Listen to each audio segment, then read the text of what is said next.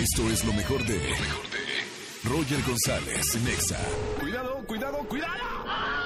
Que ya vienen las cinco bombas de las 5 de la tarde. Sin duda este ha sido el sexenio del empleo, asegura Peña Nieto. En su sexto y último informe de gobierno, el aún presidente destacó que al término de su administración habría cumplido con el 97% de sus promesas de campaña, que durante su gobierno dos millones de mexicanos salieron de la pobreza extrema y también reconoció que no logró recuperar la paz en nuestro país.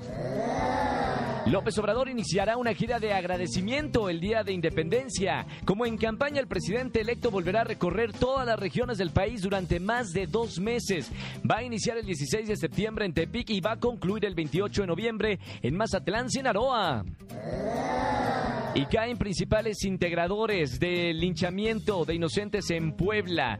Eh, la Fiscalía General del Estado informó que detuvo a dos implicados, Petronio N y Manuel N, quienes habrían sido los principales eh, instigadores de quemar vivas a dos personas. Fueron reconocidos gracias a la transmisión en vivo que se hizo vía Facebook.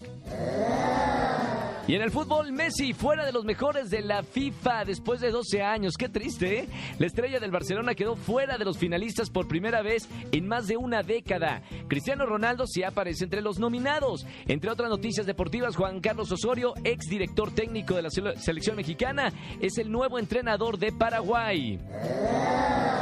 Y dejen de estarle pegando su teléfono celular. Se cayó Facebook e Instagram a nivel mundial. No, no, le están pegando ya el celular. No funciona mi Instagram. Usuarios eh, corrieron a Twitter para reportar la caída de las redes sociales a cargo de Mark Zuckerberg por más de media hora. En estos momentos, ambas redes ya fueron restablecidas. Oh my God. ¿Ves al señor productor de este programa por picarle ese botón que no debió haber picado? Nos quedamos sin Facebook y Instagram todo el mundo. Estas son las cinco noticias más importantes del día. Chao.